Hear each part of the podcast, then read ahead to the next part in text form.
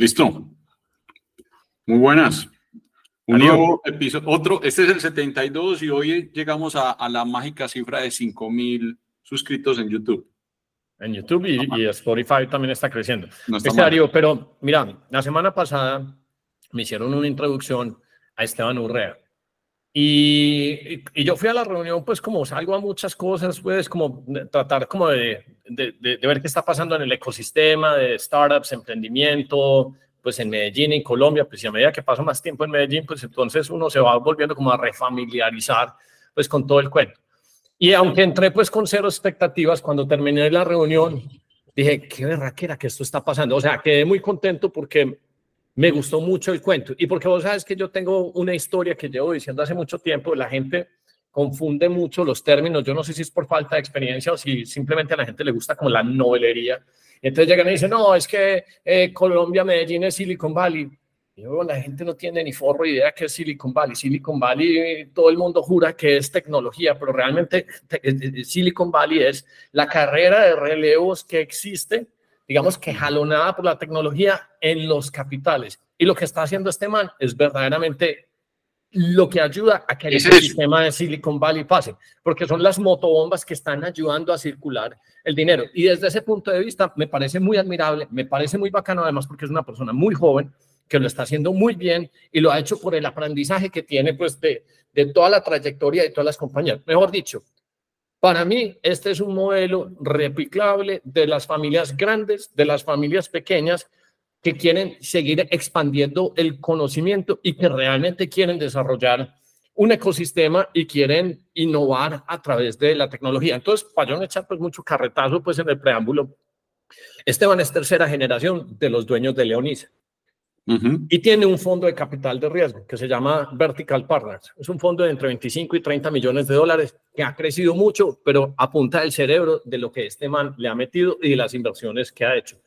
Y lo más bacano es cómo creció ese fondo. Este fondo no creció porque el día, este huevón llegó un día y dijo, oiga, yo voy a hacer un fondo. No, el fondo creció porque es que este man ayudó a la compañía, la grande, a Leonisa, a decir, hey, si somos una compañía de retail, de textil, ¿cómo hacemos para integrarnos en redes sociales? ¿Cómo hacemos para jalonar e-commerce? Porque es que vendemos en Europa y vendemos en Estados Unidos, pues no podemos integrarnos con plataformas de e-commerce, PayU, PCE, Colombia. Yo tengo que saber cómo funciona Stripe, tengo que saber cómo funcionan todos los, los, los, medios de pago pues, internacionales.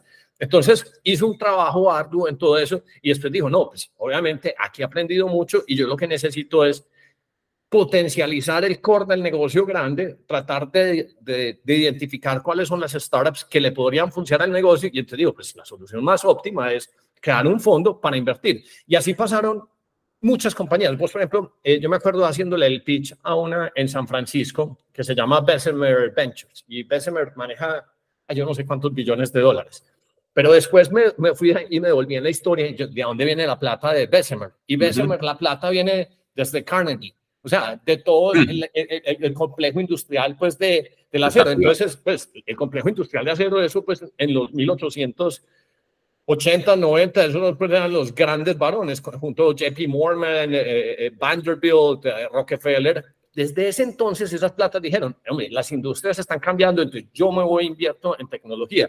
Entonces, una plata que era del acero, de construcción, se fue se fue a, hacer un fondo de capital de, riesgo, Bessemer Ventures, y Bessemer Ventures invirtió en Google, invirtió en toda la otra. Entonces empezaron old money haciendo múltiplos grandes, pero porque los administradores fueron lo suficientemente inteligentes para llegar a decir, esta es la apuesta. Y esto es lo que este man está haciendo. Y estos son los cuentos que me parece que deberíamos replicar más, porque hay unas familias donde los hijos fueron y estudiaron y dijeron, no, no, no, yo no me voy a quedar replicando el mismo negocio, sino que yo sé que la palanca de la tecnología nos puede ofrecer múltiples más grandes. Preámbulo, pues, pronto muy largo, pero ya sí contanos, hombre, Esteban, ¿quién sos vos? Y, un poquito pues de, vertical y ahí nos vamos yendo.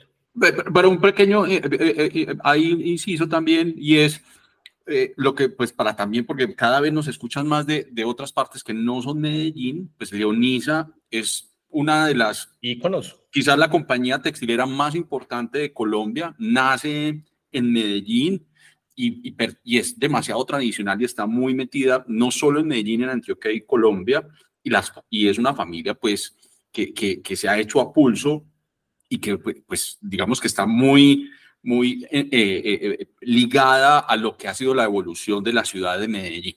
solo como para, para dejarlo ahí. Sí, como nota, como nota extraña, tu hermano trabaja en Leonisa, pues en Barcelona.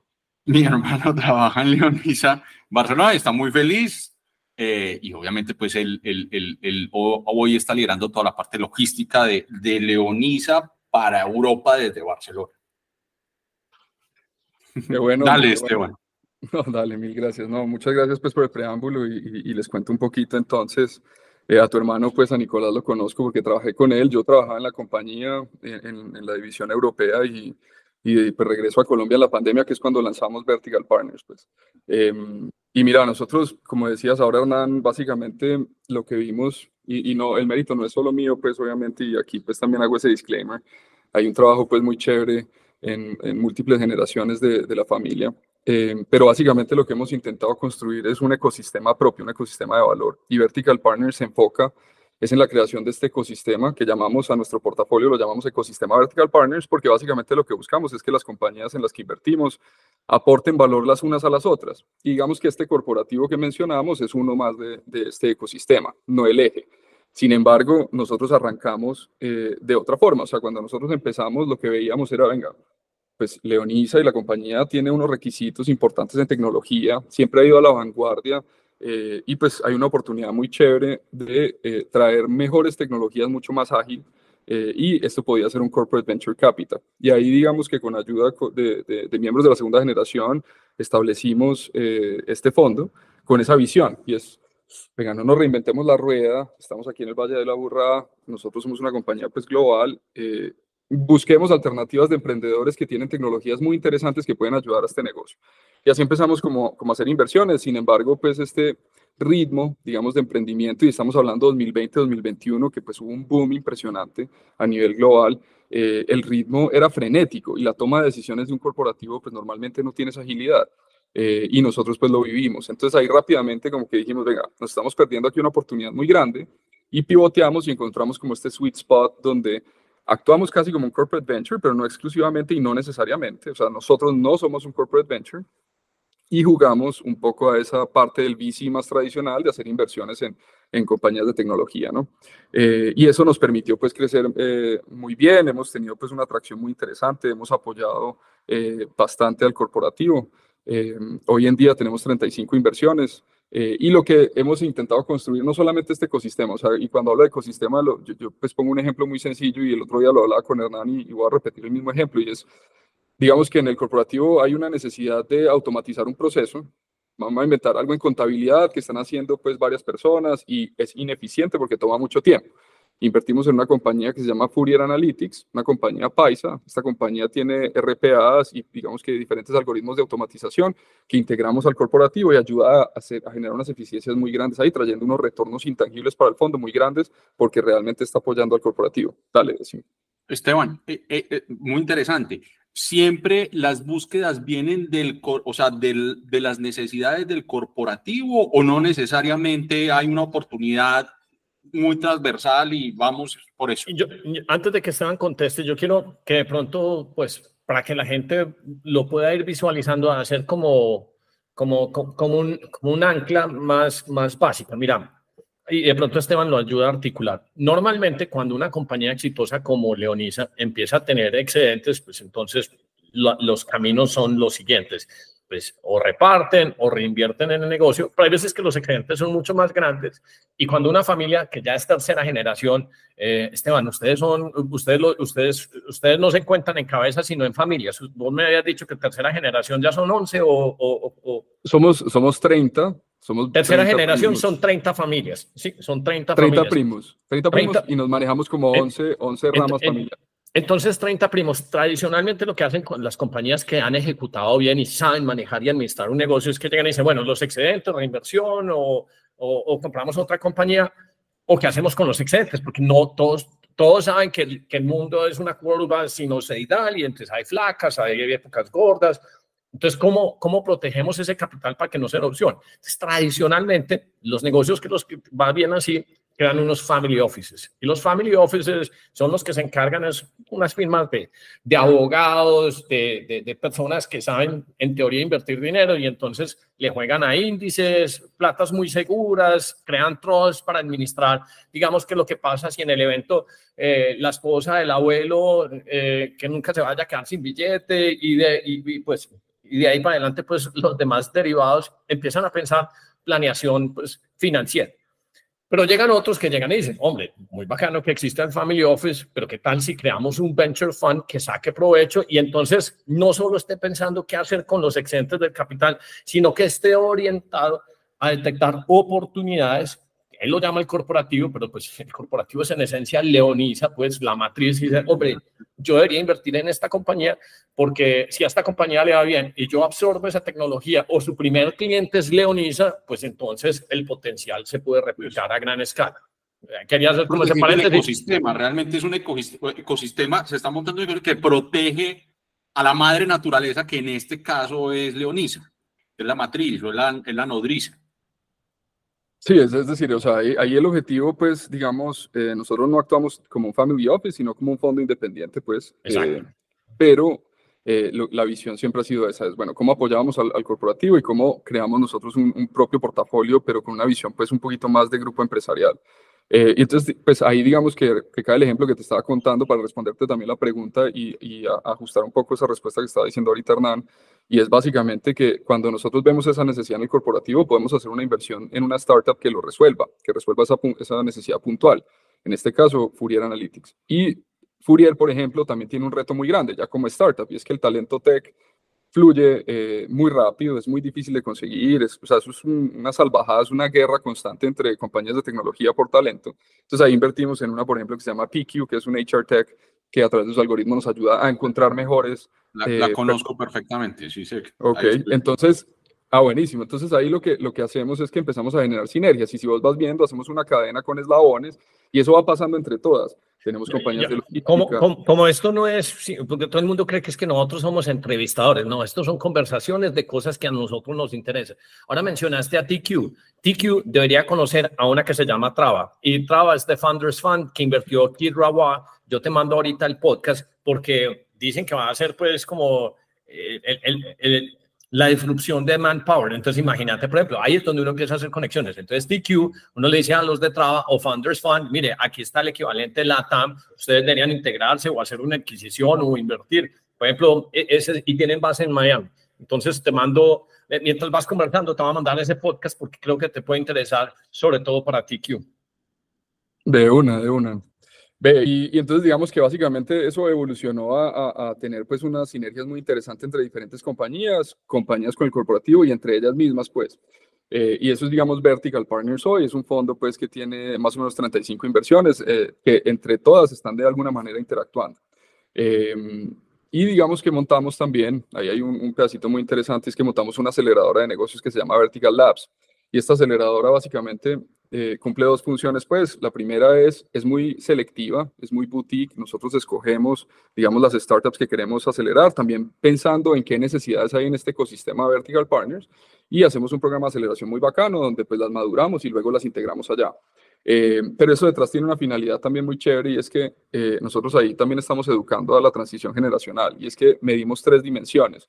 La primera es la dimensión de, estructura de gobierno, gobernabilidad.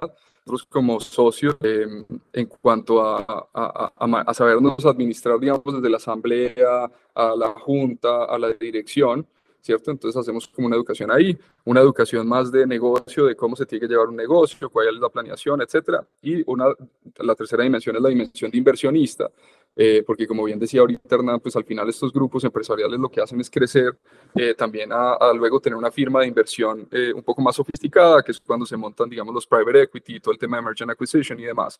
Entonces la idea también es educar, digamos, a esas transiciones generacionales en esa víspera de empezar a invertir en compañías, ya no solamente desde el venture capital, sino también desde las otras áreas de, del grupo. Entonces, eso es como lo que hacemos con Vertical Labs. Y al otro ladito tenemos dos pinitos, uno que es eh, Vertical Impact Studio. El Vertical Impact Studio es un joint venture que hicimos con New Lab. Para los que no saben, New Lab es una comunidad de tecnología de frontera que está ubicada en Nueva York. Eh, tecnología muy sofisticada. ellos tienen alrededor de 800 a 1000 compañías de alta tecnología en esa comunidad y lo que hacemos es ir al, al corporativo a decirle, oiga, ¿qué retos tiene usted en innovación? Nosotros hacemos una especie de consultoría con NewLab eh, esto todo lo ejecuta NewLab, no, no Vertical. NewLab hace la consultoría, analiza y luego ejecutamos las soluciones trayendo la tecnología de startups, pero ejecutado. No es solamente decirles, mire, podría mirar esta startup, no, sino que realmente hacemos como los pilotos y si funciona buenísimo, si no funciona, miramos cómo más podemos resolver. Entonces ahí generamos un círculo virtuoso para los corporativos donde resuelven el punto de dolor, la startup genera atracción y aparte de eso, pues, eh, eh, digamos que se puede haber, puede haber, por ejemplo, un, un merge and acquisition, puede haber una adquisición o puede haber una inversión también de riesgo riesgo y demás para, para explotar esa propiedad intelectual que tenga esa startup y que le resolvió al corporativo. Y el otro es un, un, pinito que sembramos ahí con Startco, que es este evento eh, que Hernán de hecho va a moderar eh, el, el, próximo en marzo en Bogotá. Eh, marzo 14 y 15, vamos a dejar ahí el, eh, la URL del evento, porque tenemos unos, unos jugadores pesados que, que vamos a invitar. Está, viene la gente de SoftBank, vienen los fundadores de, de, una compañía que se llama Mil y todos son ex Next, Nest, que fue una adquisición de Google que hizo por la más cara de todas, pues en más de un billón de dólares, algo así. Eh, viene mi amiga, la General Counsel de, Just, que ha cerrado transacciones por el orden de un billón de dólares. Eh, y ahí tenemos, ah, viene Antonio Linares, eh, Darío, pues que me parece que es el deep thinker en acciones más increíble que hay. Acabo de repostear en Twitter el, pensamiento que dijo cómo Tesla está eh, echándole gasolina al próximo 10X vía inteligencia artificial y energy storage más el robot. Todo el mundo cree que es carros, pero la apuesta es en eso. Hay una gente muy interesante y ese evento está bastante chévere. Y, y, me, y obviamente seguí contando, me parece, o sea, esa, yo no la había entendido. Y claro, es que este man invirtió en Starco porque ese es otro feeder, ese es otro pipeline que le ayuda tiene dos sentidos. Pipeline para identificar, cuáles son las startups chéveres, cuál es el próximo Rappi, cuál es el próximo Nubank, cuál es la próxima startup de emprendedores colombianos o latinoamericanos y llegar y decir, esto es interesante, la voy a analizar en el fondo y también le sirve viceversa. Ya hice una inversión, entonces démosle eh, spotlight a una startup que nosotros hubiésemos invertido porque finalmente, pues, si uno tiene exposición, entonces tiene de alguna forma, pues, una captura de mercado en potencia. Totalmente, y es que ve, yo creo que hay un tema muy interesante que, que, que y es que nosotros lo que hemos intentado hacer es también hacer como siempre retroalimentación interna. Yo creo que cuando uno habla de ecosistema uno tiene que ser consciente de lo que es un ecosistema y el ecosistema se tiene que abrir y tiene que mantenerse vivo, ¿cierto? Yo no puedo hablar de un portafolio, llamarlo ecosistema y simplemente administrar un portafolio y ya. Es que Esteban, ¿sabes por, qué, ¿sabes por qué me caíste bien? Porque es que vos sos una cosa que yo siempre he dicho, es que uno tiene que hacer una motobomba, es que uno tiene que pasar el agua de un lado para otro. El que no funciona, tiene mentalidad de motobomba, deja que todo se estanque. Cuando las cosas se estanquen, se pudre y nadie crece. y yo quiero agregar una cosa, y ahí tengo que reconocer nuevamente la, la visión de Hernán, porque me parece que es demasiado importante contar esta historia de Esteban para, las, para los grandes empresarios o, los que han creado eh, eh, empresa, porque este es quizás la primera vez que yo escucho un, un cuento de ecosistema de, de, de, potenciamiento bien montado. Darío, es que, para qué? Exacto, güey, o sea, pues sin ánimo, sin ánimo de ofender, aunque sea un poquito, pues, ¿usted para qué quiere sentar con el presidente de Argos, güey? ¿Qué le va a contar? O sea, con el de Bancolombia, ¿para qué? Pues, esto es lo que tiene, e, esto es lo que nosotros tenemos que potencializar. Entonces, están, y hay varios, hay varios, nosotros hablábamos. Este modelo eh, se tiene que clonar. No, o sea, y hay varias, hay varias familias que están pensando como eso. ¿Cómo es que se llama, eh, Esteban, los de, los de las motos, que se me olvida siempre el nombre, que también, también están eh, operando en un formato similar? Auteco. ¿Auteco sí. o No, Auteco, pero también tienen una especie de de, de, modos operandi similar al que vos tenés. Y esos son los que tienen que hacer. Y la otra cosa es, pues, que vos sabes cuál es la crítica. Nosotros hacemos el podcast y entonces nosotros damos el comentario, ah, que blanquitos, que no sé qué, es que si uno no es huérfano y rastrero, pues, entonces el cuento, pues, no es rescatable. para muy admirable lo que están haciendo. No, es muy admirable y nosotros, a título personal, tanto Hernán como yo, lo sufrimos y te escuchamos a ti, Esteban, tengo que ser muy honesto, me da envidia me da envidia lo que ha hecho tu familia, mucho, porque eh, posiblemente nosotros podríamos estar sentados en la misma posición tuya y es admirable lo que han hecho las diferentes generaciones, cada una muy claro en su lugar y en su apuesta. Oh, no, muchas gracias, pues yo humildemente les agradezco eh, además los elogios. Yo creo que acá hay un trabajo pues muy interesante de toda, de toda la familia por mantener ese ímpetu de, crecer y de no quedarnos quietos, ¿cierto? Uno a veces llega a una posición que se puede dormir en los laureles, como dicen eh, coloquialmente, y está uno sentado realmente en, en, una cajita de oro y esa cajita pues se va acabando, se va acabando. Eh, nosotros tenemos un lema muy interesante que me repite mucho mi padre además, y es que eh, no le cortemos las ramas al árbol, ¿cierto? O sea, aprovechemos los frutos del árbol porque el árbol nos está dando la sombra. Lo que hay que hacer es crecer el árbol que más sombra, digamos que cobije a cada vez más generaciones y que todos podamos vivir de los frutos sin tener que cortar la rama, ¿cierto? Y yo creo que esa es la mentalidad que nosotros tenemos, de verdad, pues muchas gracias además por los elogios, porque pues esto realmente es, y, y, yo estoy aquí para contarlos porque encantado de que todo el mundo lo copie, pues, y ojalá haya más actores en este ecosistema, porque hay una particularidad, yo siempre, yo también soy muy crítico, pues, eh, hay rescato, pues, que cualquier presidente, cualquier compañía incluso es, es necesario para el ecosistema, ¿cierto? O sea, yo creo que... Eh, este ecosistema tiene que estar compuesto, ya hablando, digamos, de Colombia netamente, es del gran corporativo, del gobierno, de las familias empresarias, de la empresa privada, de los emprendedores, de las entidades, o sea, eh, la, academia, el ecosistema para que funcione tiene que estar muy bien compenetrado y yo creo que eso es en lo que fallamos. Y hay como modas, ¿no? Entonces la gente aquí se va por la moda, hay mucho hermetismo, hay mucho egoísmo, ¿cierto? Esta cultura, tristemente la cultura latinoamericana depende mucho del qué dirán.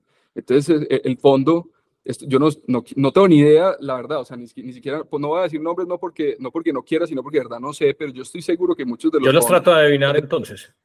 No, no, digo yo es que hay muchos fondos de inversión que hicieron grandes inversiones durante el 20 y el 21, seguramente con valoraciones muy infladas, que hoy en día tienen un golpe muy grande y no van a reconocerlo, porque les toca el ego, ¿cierto? Y yo creo que eso es lo que tenemos que, que limpiar, es al final, puta, perdón las palabras, pues, pero el, el, el mundo fluye, el mundo cambia. aquí no hay filtro, Esteban, tranquilo. Excelente, excelente. Yo soy un poquito grosero a veces, pero, pero básicamente lo que quiero transmitir es, hombre, las cosas son para aprender y yo creo que el aprendizaje hay que compartirlo y hay que educar a los demás y, y bacano que nosotros podamos contar esta historia también, pues para que más familias la, la ejecuten y más empresas y más personas. Eh, entonces sí, pues yo creo que, pues bueno, nuevamente mil gracias pues por los elogios y demás, pero, pero la visión nuestra es eso, es cómo podemos ayudar a que este ecosistema madure. Pero entonces, volvámonos a la génesis pues del cuento. Entonces, ¿qué era lo que estabas haciendo en Leonisa que llegaste y diste o, aprendiste? Y no, eh, esto tiene mucho más impacto si yo me voy y hago un fondo. Y, y, contanos también un poquito, de, mira, yo soy Esteban Urrea, soy tercera generación, pero ¿qué estudiaste? ¿Dónde estudiaste? Eh, has, ¿Has hecho startups? ¿Te has estrellado? Todo ese cuento. Bueno, a ver, entonces eh, remontemos a, un poquito sobre mí. Yo, yo, yo nací aquí en Medellín, pues, pero he vivido fuera de Medellín toda la vida. Viví ocho meses y luego tres años que llevo, pues ya casi cuatro años que llevo acá. Em, yo estudié administración de empresas, luego hice un, un máster, un MBA en España. Em, luego, digamos, viendo la necesidad también de, apoyar en, la, digamos, en esa parte digital de, de la división europea del negocio, hice un máster en marketing digital y ahí ayudé a lanzar la página web em, de, del corporativo, pues, y, y, digamos que estuvimos trabajando cerca de 6, 7 años en esto.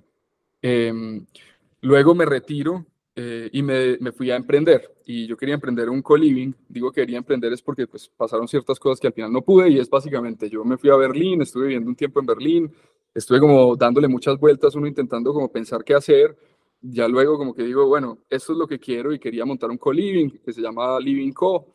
Eh, y básicamente cuando estaba arrancando, yo empecé a hablar con aceleradoras, con fondos de inversión, entidades gubernamentales. Muchas me decían, o sea, me ponían unas exigencias y pues para mí la más significativa fue una, una, aceleradora española que me dijo, listo, nosotros lo apoyamos, le ponemos el capital, o por lo menos era la mitad del capital, están intentando buscar 5 millones. Eh, todo esto pues en soft commitments, eh, eh, etcétera. Me dice, yo le pongo la mitad del capital, pero yo nombro el CEO. Yo decía, güey, puta, así de bruto me estoy viendo, weón, que, que me van a poner un gerente a la idea mía o a lo que yo quiero montar. Entonces, esa idea de co-living, pues para ponerle pues comparables, Dios se la inventó a Adam Newman y levantó 750 millones de dólares, pues la idea del co-living. Yo creo que de pronto Esteban se la, se la inventó primero, pero, pero otro en otra parte del mundo llegó y dijo, listo, aquí hay 700 millones de dólares. Y, si, fueron, y si fueron españoles, yo sé por qué te pusieron el CEO. Es muy común. Sí, no, no, no, y no, no, no me inventé la idea yo, pues ni mucho menos. Ya existían varios, de hecho, en Europa, pero era un momento, digamos, eh, que estaba cogiendo una atracción muy interesante. Eh, pero bueno, digamos que luego, eh, cuando estaba en medio de ese proceso, mi padre me llama un día y me dice, hermano, necesito que te vengas porque tengo una cirugía. entonces a lo operan, entonces yo vengo aquí de transición, o sea, yo vine aquí a acompañarlo en su cirugía y demás. Eh, pues la cirugía resulta que nos dice el doctor, venga, este hombre no puede saber de números, no se puede estresar, hay que salir un rato eh, de los negocios. Entonces, pues yo dije, bueno, pues eso fue octubre más o menos. Digo, bueno, me quedo aquí con mi esposa eh, y mi hijo. En ese entonces solo tenía un hijo. esperemos que sea Navidad y nos devolvemos. Y en Navidad nos devolvemos, fue que en enero empieza coronavirus en España y decimos, pues pucha, ¿qué vamos a hacer? Entonces dijimos, no, pues que nazca el niño, que nacía en marzo, el segundo bebé, y nos devolvemos. Y así nos fuimos quedando. Entonces al final pues llegó marzo, ya Martín, pues que es mi hijo mayor, tenía que em, entrar al colegio. Eh, entonces decidimos establecernos y ahí es cuando arranca como esta dinámica donde yo veo y ahí empato con lo que decías ahorita Hernán y es básicamente veo que se habían hecho unos, se habían sembrado unas primeras semillas en un par de inversiones. Eh, ahí se había hecho una inversión en Lifted, que es una compañía de última milla, de logística de última milla. Se hizo una inversión porque eso tenía una simbiosis muy natural con, con la parte, digamos, de la última milla del corporativo. Eh, y se había hecho otra inversión en una compañía que se llama Payki, que es un teclado de social selling que nos ayudaba a nosotros en el catálogo, en la venta directa. Pero digamos que se había hecho así como... Pero espérate, espérate, porque es que, es que la venta directa es que uno entender, pues, es que cuánto mueve Leonisa en venta directa de catálogo. Ah, no, pues que Leonisa es el papá pues, de la venta eh, eh, directa. Porque, ¿Por qué entonces tiene tanto sentido vender social selling? Yo en estos días veía, creo que era en Malasia o en China, unas, unos, uno, pues, unas asiáticas que tienen unas cabinitas y el social selling de TikTok, de Instagram, o sea, de Baidu, de todas estas cosas, una cosa impresionante. O sea, y en 15 segundos hacen el pitch de un producto, ponen el link abajo, el QR code y pasan, y pasan. Entonces, ¿cuánto dinero deben mover estas marcas en una aplicación, por ejemplo, como WeChat? Eh, o sea, eso es un absurdo. Pero entonces, e, eso, eso que estás pasando muy rápido, ahí es donde digamos que está tu habilidad, porque entonces, hombre, ¿cómo es el negocio de Leonisa por catálogo? Yo voy a decir que es en el orden de millones de dólares, no sé cuánto, eh, pero entonces vos llegas y decís, ¿y qué pasa si le meto a este catálogo, que es una cosa en revista, pues ya tiene como se vende, y si yo lo hago digital? Y si, y si lo, lo hago con influencers, y si lo hago eh, activando y que cada, que, que cada proceso de compra no sea pues sacar efectivo, sino tú, tarjeta de crédito, y no solo pues en Colombia, sino que esto, se, esto pase en España y esto pase en Estados Unidos, en todos los mercados donde ellos tengan presente. Entonces, esa inversión en esa compañía, un teclado de social selling, tiene más sentido que un barraco. Porque no solo le sirve a ellos, le sirven cuántas compañías, sin ser expertos, Darío, cuántas compañías conoces, no más en Medellín, que venden por catálogo. Hay varias pero, pues, pero el papá, pero el papá de eso es Leonisa. O sea, el, punto de referencia es Leonisa. Ese es un negocio grande, yo creo que hay unos competidores muy interesantes y yo creo que es una, esta es una solución que le ayuda muchísimo. Yo tengo que hacer una claridad y es que desafortunadamente no nos funcionó, ¿no? Y eso también pasa. Y eso también pasa. O sea, nosotros hicimos la inversión pensando en, en algo que al final no pudimos replicar eh, hicimos unos pilotos, salieron bien, pero luego digamos que no traccionó internamente. Porque hay un tema importante y es que Vertical eh, es un habilitador, más no un impositor. O sea, yo no, yo no, yo no impongo que ejecuten y entonces, venga, es que yo la traje, usted la tiene que ejecutar. No, es corporativo, tiene su gobernabilidad, tiene su estructura. Mire, está esta solución. Yo creo, o analizamos incluso con el corporativo, creemos que esta solución puede tener un beneficio muy interesante, probémosla. Y eh, básicamente, de hecho, una parte de nuestra debida diligencia cuando vemos compañías que pueden afectar directamente al corporativo, involucramos a, los diferentes directivos. Es que lo que vos tenés que es importante, es que es como dice Elon Musk, es que tu función más importante es, es gestionar los deltas de cambio, o sea, cuántas iteraciones están produciendo. Y entonces, eh, eh, las compañías que más rápido avanzan y las que mejor lo hacen son las que saben cuál es la rata de iteración porque en esos procesos de ratas de iteraciones es donde se produce el verdadero aprendizaje. Y la compañía que no está haciendo iteraciones no está aprendiendo. Y el que gana es el que más aprende. Eso lo vemos nosotros, por ejemplo, en el mismo chat. O sea, o sea, ese bombardeo de información son pequeños experimentos porque estamos aprendiendo y de pronto nos fuimos en una cripto, Darío, y de pronto le pegamos a una y estamos en seis meses, en tres meses, mil, mil treinta y cuatro por ciento arriba en uno por la rata de cambio. Y estos manes, los que entienden que, que fomentar la rata de iteración es lo más importante, son los que van a tener más retorno. Por eso es que esa idea sencilla de la motobomba, que pasa agua de un lado al otro, es tan importante. Totalmente, totalmente. Y esa, y esa es la idea, pues, y básicamente ahí también retomo con, con, lo que hablábamos ahora, y es que al final en Vertical lo que buscamos es eso, es cómo podemos aportarnos y compartir conocimiento los unos a los otros. Es decir, si una startup de mi portafolio dice, oiga, me voy para México, eh, ¿cuál es el mejor banco para abrir la cuenta? ¿O qué tengo que tener en cuenta cuando llegue? Ya las otras startups que lo han hecho eh, responden. Ya no tengo que ser ni siquiera yo. O sea, nosotros hemos logrado construir la comunidad de una forma donde realmente siguen nuestra visión de, oigan, compartan, que es que entre todos crecemos. Esa visión de hacer spread and pray, que es muy válida, pues, y muchos fondos la tienen, para mí eh, no es relevante en este sentido, porque al final acá estamos naciendo desde un ecosistema muy incipiente que va madurando. Obviamente la gente dice, uh, es que está grandísimo. No, esto es chiquitito. O sea, aquí hay que tener dimensiones un poquito más amplias para poder entender los problemas, las oportunidades y todo como con un enfoque mucho más global y no quedarnos solamente nuevamente en el Valle de Aburrá. Entonces aquí lo que hemos logrado nosotros en Vertical es, y con los otros aliados, con fondos, con familias, con empresas, con empresarios, es Cuenten con nosotros que nosotros los ayudamos. Cuenten con nuestras startups que están dispuestas a apoyarlos. Podemos hacer un piloto, no funcionó, no pasa nada, hermano. Hay 35 compañías, alguna le puede funcionar, o tráigame sus compañías y miramos cómo podemos hacerla. Eh, esa mentalidad de colaboración es lo que hace que las motobombas, como vos decís, Hernán, eh, sigan fluyendo. Y de hecho, nosotros en la visión de nuestro segundo fondo, que, es algo que estamos estructurando, es un fondo que va a atacar compañías en etapa más madura. Hoy en día Vertical Partners, el grueso de la inversión de Vertical Partners ha sido en etapas tempranas. Es decir, hasta la serie A tenemos un par de series B que ya sus scale-ups, pues, pero, pero digamos que están todas... Rango, rango, de cheque, rango de cheques en serie A, ¿qué, qué has hecho en este momento? No, eso ahí nosotros, el rango normal, eh, eh, eso puede ir desde 100 mil dólares hasta lo que consideremos eh, estratégico. Nosotros afortunadamente pues tenemos como esa flexibilidad también de ver qué puede ser estratégico y tener, tomar decisiones, digamos, en base a eso. Y básicamente lo que vemos es, venga, si tenemos el, Vertical Labs que tiene incubación de startups más prematuras, que pueden aprender de Vertical Partners, que son startups un poquito más maduras, pero todavía pues creciendo o madurando. Y luego tenemos Vertical Partners, llamémoslo Vertical Partners 2, que son etapas ya más maduras, eh, Scale Ups, Growth, etcétera, Serie B en adelante, pues estas también pueden aprender de acá. Entonces, ese conocimiento, digamos que va pasando, si yo tengo tres hilos, van pasando, voy nutriéndolos, ¿cierto? Con ideas y eh, oportunidades, y luego además voy nutriendo en, en, en el sentido contrario con conocimiento. Y eso lo que va a hacer es que al final Vertical 3, Vertical 4, Vertical 5, lo que vaya saliendo, más el Vertical Impact Studio, más Starco, etcétera, pues vayamos generando como una especie de grupo que eso va, o sea, mi visión es que eso vaya orgánicamente fluyendo, o sea, que uno ni siquiera ya tenga que meter el acelerador ni nada, sino que eso ya sea un, un organismo vivo que vaya fluyendo. Y detrás hay un corporativo y está, estamos nosotros pues como revisando tiene sentido, no tiene sentido, somos súper juiciosos, o sea, yo algo que rescato además mi equipo, es un equipazo. Nosotros somos un equipo muy eficiente porque somos tres personas para administrar 35 compañías, haciendo la salvedad de que tenemos un back office, pues.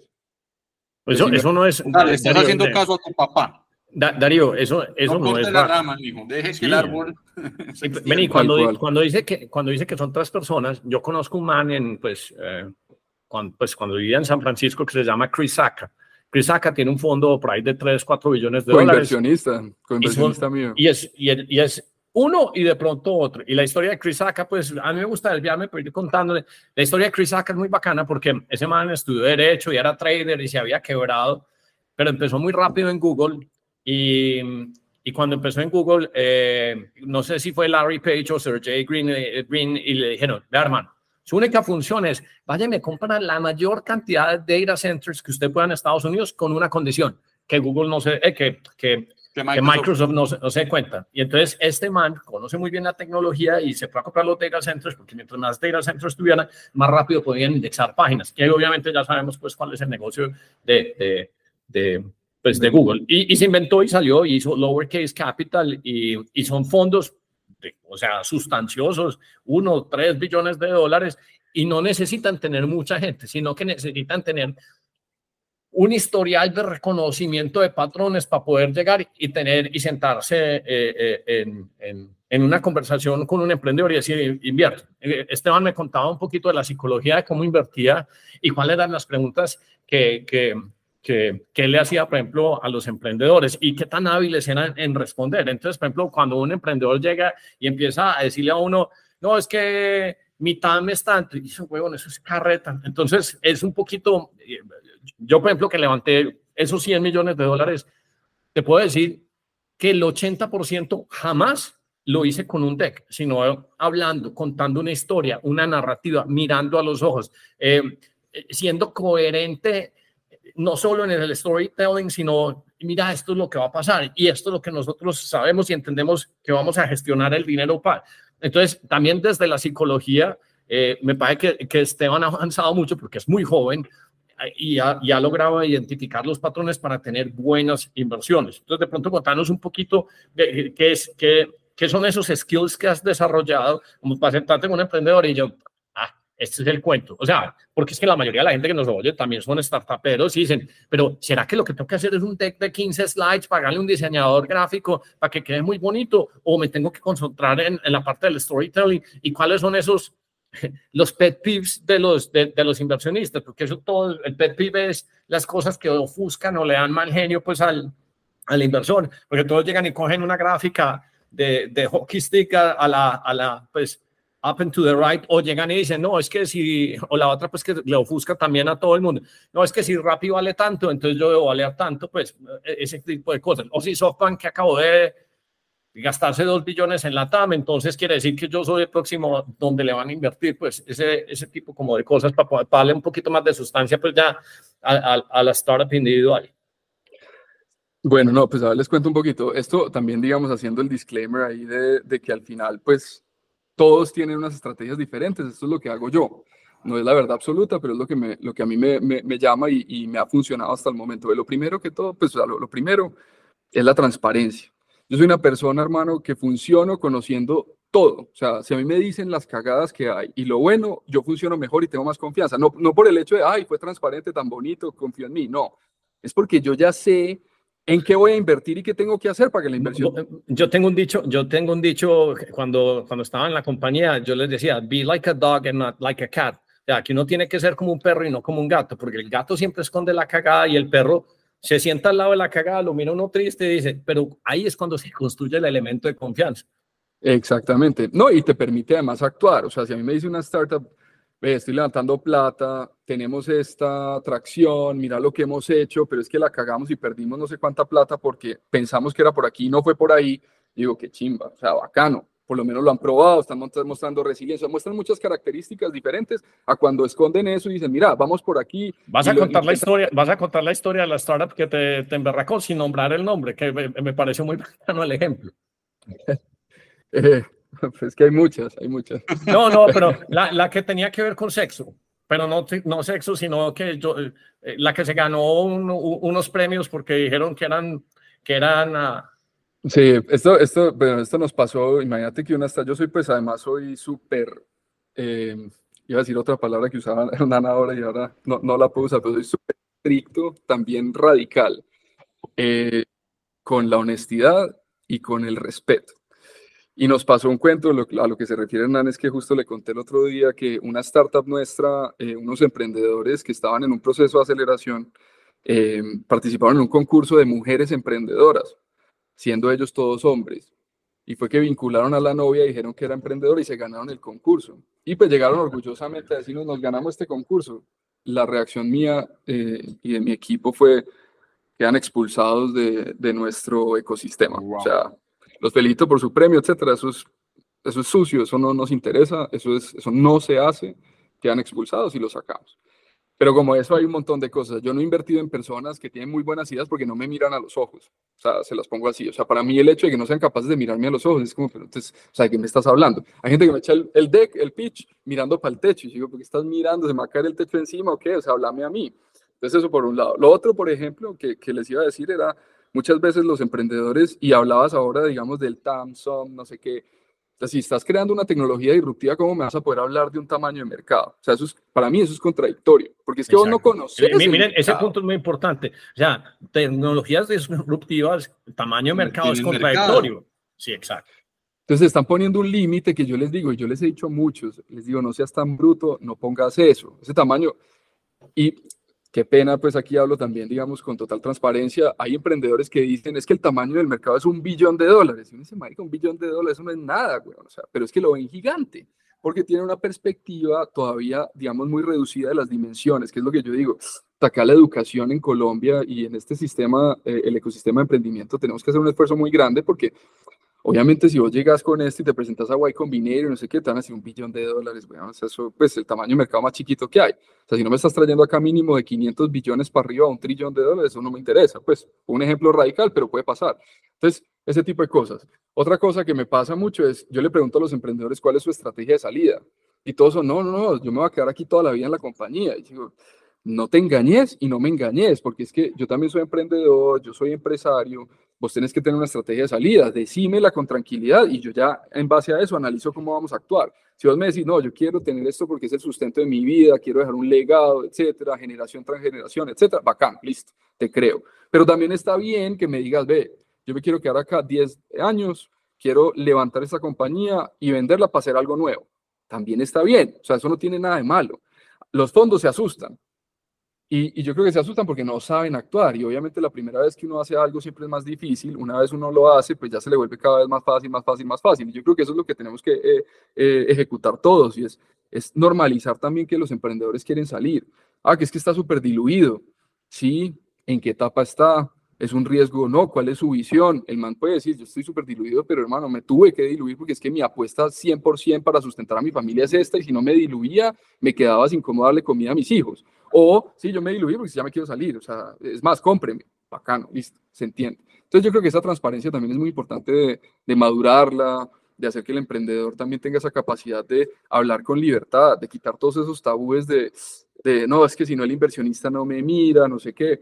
Y eso, o sea, es difícil porque al final es como el, problema del huevo y la gallina, ¿no? Porque uno también tiene que educar a los inversionistas, incluidos nosotros, pues a, mí me falta pero, pero, pero yo creo que los inversionistas también tienen que tener esa visión de entender con mayor naturalidad cuál es el riesgo que están tomando, porque todos dicen, no, es que yo invierto en venture capital, es de altísimo riesgo, pero no quieres tomar riesgo. Entonces, a ver, ¿hasta dónde vas?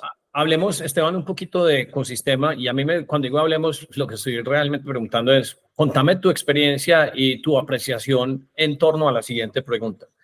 ¿Vos cuántas startups has invertido? ¿Cuántas son de Colombia y cuántas son de, de afuera? ¿Y cuál es la diferencia entre invertir en una startup colombiana e invertir en una startup de afuera? Bien, nosotros hemos hecho 35 inversiones, de las que 27 son startups, o sea, son inversiones y hemos hecho direct investments. Las otras son un par de joint ventures y fondos en los que participamos. Yo soy de crear puentes, entonces, ¿qué hablo yo con crear puentes? El 65% de mi portafolio está entre Estados Unidos y Europa y tengo un pedacito pequeño en Israel. Eh, y estamos analizando África, por ejemplo, para entrar y el sudeste asiático. O sea, nosotros lo que vemos es, oiga, si nosotros creamos puentes, ayudamos a sofisticar, a traer tecnologías, a traer talentos, conocimientos, etc. Entonces, por eso digamos que estos porcentajes. La participación en Colombia, digamos, en ese porcentaje es relativamente pequeña, pero es a los que más apoyamos. Y la diferencia precisamente es esa. Un emprendedor de un ecosistema más maduro, como puede ser el israelí, el americano, el europeo, tiene soluciones a problemas mucho más naturales que las que encuentra uno en un emprendedor colombiano. Es decir, un emprendedor colombiano dice, ah, no levanté la ronda, me quebré y se quebró. Un emprendedor, digamos, de, de, un ecosistema más desarrollado dice, pues puta, no pude levantar la ronda, venga, yo miro, me financio, hago esto, busco otras alternativas, aplico a grants, me meto a entidades, no sé qué, o sea, y no le importa quedarse con el 20% de la compañía con tal de salvarla. Aquí el emprendedor colombiano tiene eso de, no, yo tengo que ser el dueño del 80%, no me puedo diluir, no sé qué, eh, ah, no levanté la ronda, entonces esto no funciona, entonces la dejo tirada y me monto otra cosa. Entonces hay como ese tipo de cosas. Pero hay una persona in between, hay una persona ahí en medio y es ese emprendedor colombiano que estudió por fuera, que uno lo encuentra. Yo tengo en mi portafolio unos emprendedores que son unos berracos, además un, un gran amigo mío, pues personal también del colegio incluso, que le, terminé, le terminamos invirtiendo. Y ese man, yo les digo, es, es la startup que más grants y plata gratis ha conseguido en el mundo, pues, o sea, yo no conozco emprendedores más echados para adelante que estos tipos en ese sentido. Cada noticia que mandan cada mes es como nos ganamos 100 mil dólares de no sé de, de no sé dónde, no sé qué, tal cosa. O sea, han aplicado a todos lados ellos, y es lo que vos decías ahorita, o sea, ese delta, ellos buscan, el, aplican a 100 eh, grants y alguna cae. Y les está yendo muy bien gracias a eso. O sea, han recibido inversión de un gran corporativo. O sea, Colombia incluso les invirtió y tuvieron la fuerza de decirle, venga, usted no nos va a poner acá, eh, digamos, eh, inversión para, para controlarnos ni nada, usted es un inversionista más a través de un SAFE y, y lo aceptaron. Entonces, hay gente que dice, ah, pues puta, van Colombia, tan, la estrellita.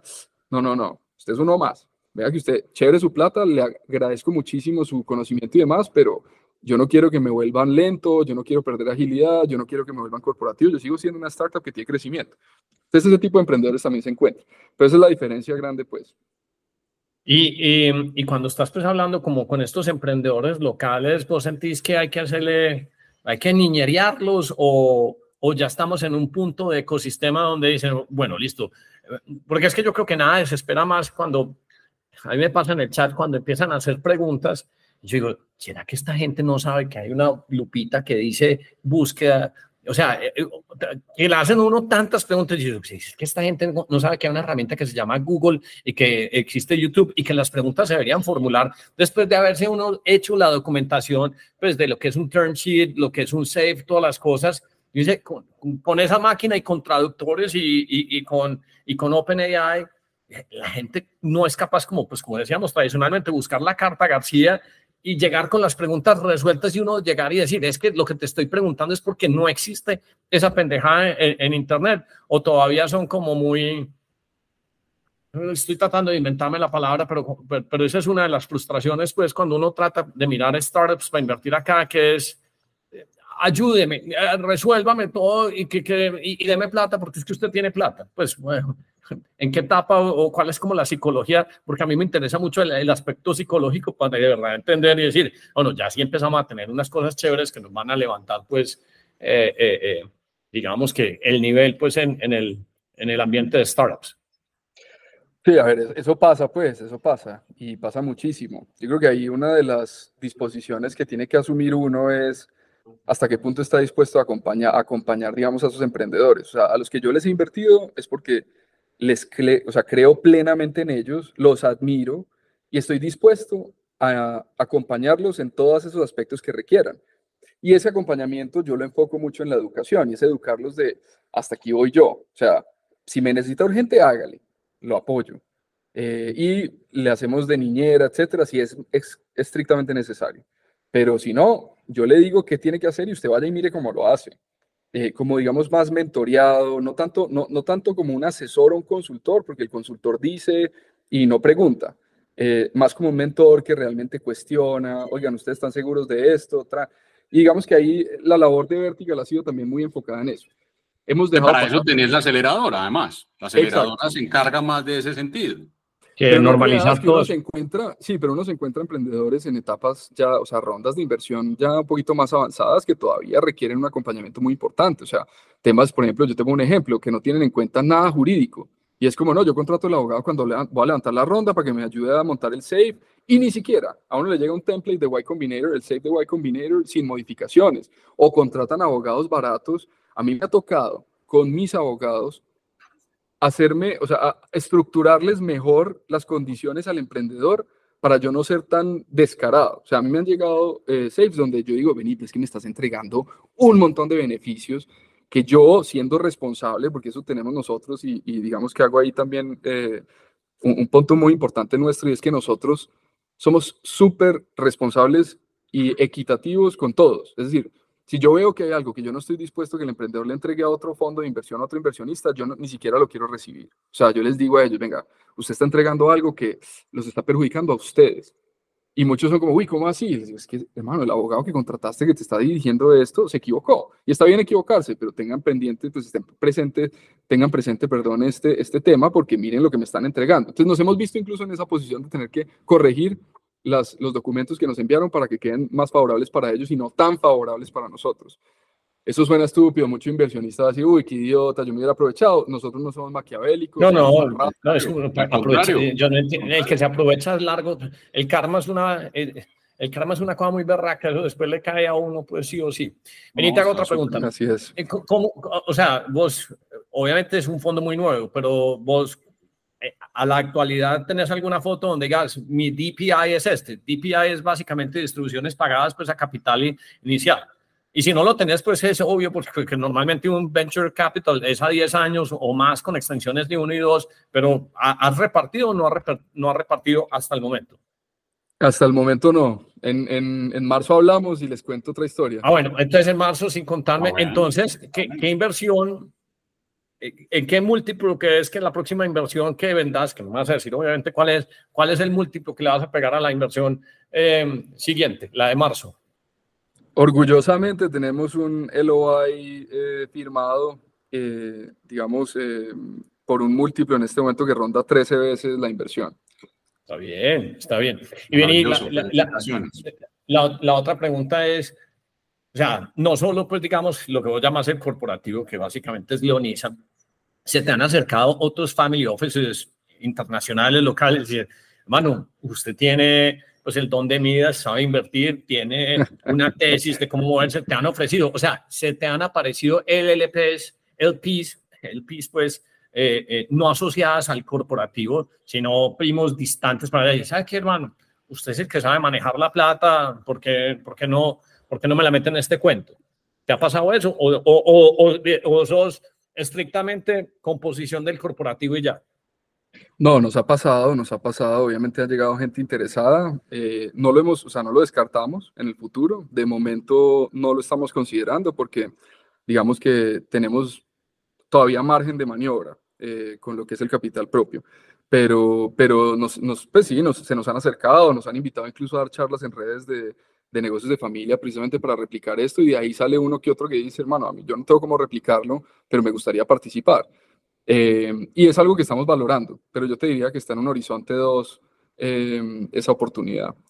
De momento no, no lo tenemos. De momento sí, pues tienen que ser, si me ruegan mucho de pronto, ok, más o menos. no, pero no, ve, no, y no, y no es por eso, pues, y tampoco somos ni midas ni nada, ni, obviamente esto, nosotros seguimos aprendiendo muchísimo, nuestra tesis de inversión y nuestra estrategia no le va a servir a todo el mundo, ¿no? Y, y muchos tienen estrategias súper potentes. Hay, hay deals en los que yo no he invertido porque no hacía sentido para mí, que van súper bien. Y nosotros incluso en comunicación con los emprendedores, los apoyamos, etcétera, sin haber metido un centavo. Y esos inversionistas tienen una estrategia muy chévere. La nuestra, pues particularmente, tiene un sentido muy diferente porque también es la visión que traemos nosotros, tiene una finalidad diferente. O sea, vea, hay una cosa importante y es que precisamente el no tener LPs terceros nos permite a nosotros decirle a los, a los, a los emprendedores, relájese, que yo no estoy esperando un retorno en cinco años. O sea, nosotros queremos retornos, obviamente, Mira, esta, esta que te digo que me va a traer 12 veces una compañía de robótica norteamericana, eh, llegó a los dos años de invertir. 12 a 13 veces múltiplo a los dos años. Es una sorpresa. Y, y me obligaron a salir, pues. O sea, me dijeron, mejor dicho, está dragged y tagged y todo, y se va. Eh, entonces, la visión nuestra es, hombre, estas cosas se van dando. Y llegará un, un, un momento donde se va a haber reciclado de cierta manera todo el portafolio con unos exits muy interesantes. Ojalá, eso igual todo está en papel, todo el mundo dice es un fondo excelente, nosotros tenemos de momento todo sano en papel. Eso cambia en cualquier segundo. O sea, ustedes después me llaman en un año, hacemos un podcast y le digo, puta, me quebré, parce, esta estrategia es una mierda, que espero que no, pues, si no creo, ojalá no, pero puede pasar. Entonces, entonces nada, hago esa salvedad también. Esto hace mucho, mucho sentido, pues, pero, pero, pero no para todo el mundo. Vení que me disparaste un montón de preguntas. aunque sos un fondo creado desde un corporativo y derivado pues de un family office, las condiciones del fondo para los GPs también es 2 y 20 o... o y, explica, eh, a mí, y me gusta explicar, explicar que es 2 y 20 para que la gente vaya comprendiendo pues que es que un fondo también gana plata, no es simplemente meterle el múltiplo y devolver en X cantidades, sino que los administradores, este señor que está ahí todos los días moliendo y leyendo información, porque es que eh, Darío, nosotros le dijimos a alguien, en, vez de cobrarle el 2, dijimos, Diego, yo le ayudo a manejar eso, voy con el 25, usted me va a quedar con el 25. Ah, no, huevo, y entonces, ¿quién paga las horas de, de, de la leída, del análisis, de la pensada? Eh, yo, yo sigo insistiendo, usted se puede meter tres horas de, de ejercicio montando en bicicleta, pero usted cuando está a fondo leyendo, nada quema más calorías en el cuerpo que el cerebro. Y si está quemando calorías, entonces, ¿cómo no va a cobrar un porcentaje después por, por, por hacerles, digamos, el favor de, de, entregarles un múltiplo? No, no, así es, es difícil de entender, porque además los inversionistas quieren retorno rápido y obviamente todo para ellos, ¿no? High time, eh, high time preference. Exacto. Entonces, pues ve, eh, básicamente el 2% es el estándar. 2.20 es el estándar de la industria. Hay diferentes montos dependiendo de la geografía, dependiendo de la etapa del fondo, las estrategias, pero el 2.20 es el estándar. El 2% ¿qué significa? 2% es el management fee o el fee de administración, que es lo que se cobra anual sobre, digamos, el capital que está comprometido en el fondo. Entonces, si vos tenés, por ejemplo, un fondo de 10 millones, vos cobras ese 2% anual y con eso administras la operación completa del fondo. Pagas abogados, pagas contadores, pagas estructuración legal y jurídica, em, tu equipo financiero, de estrategia, de análisis de mercados y obviamente al managing partner, pues que es el que dirige. En este caso, pues yo soy el managing partner y tengo a mi equipo que, eh, como les decía, es bastante eficiente. Y luego hay un carry, que carry es esa rata de éxito eh, que se cobra, mejor dicho, es como esa, esa variación porcentual sobre eh, el retorno. Es decir, no sobre el capital invertido. Yo, yo tengo una historia, yo tengo una historia porque me gusta contar de dónde viene el carry. El carry es un término que existía desde los grandes navegantes, los piratas. Cuando en Europa empezaron a hacer las expediciones pues, a, al Nuevo Mundo, entonces llevaban carga o traían carga. Y entonces los barcos de los piratas no les llegaban y les daban, tome pues el billete al frente. Yo decía, hermano, yo le traigo, exploro, pero eh, ¿cuál es el carry mío? el carry era yo voy con un porcentaje de la carga y de lo que se esté moviendo. Entonces, por eso había también una industria bien interesante. O sea, los, los, los españoles con los galeones y luego los ingleses con los Caracs, pues que eran los barcos más chiquitos, y ahí salió Francis Drake y todos estos piratas, porque eran realmente un pirata, es lo más parecido puede que sea una exageración, a un venture capital, porque ellos llegaban y ponían sus barcos porque se iban a experimentar con las mercancías del nuevo mundo y si alguien, si alguien los fondeaba para hacer eso, ellos iban con un porcentaje del éxito que había. Ya ahí viene la historia pues del carry pues. Exacto, y ese carry, em, digamos que representa en, en, estándares de industria un 20%. Entonces, si te ganaste un millón, si has invertido un millón y retornaste dos, se cobra un 20% sobre ese millón. Entonces ahí ese, ese, ese carry entra también eh, de cierta manera al management eh, del fondo. Eh, y eso es como se mantienen pues las operaciones de un fondo y ahí es donde gana la gente. y los inversionistas tienen que entender que al final, o deben entender pues de cierta manera, que es que el retorno no deja de ser pues significativo. O sea, si vos tenés el millón de, de utilidades, vas a recibir 800 mil.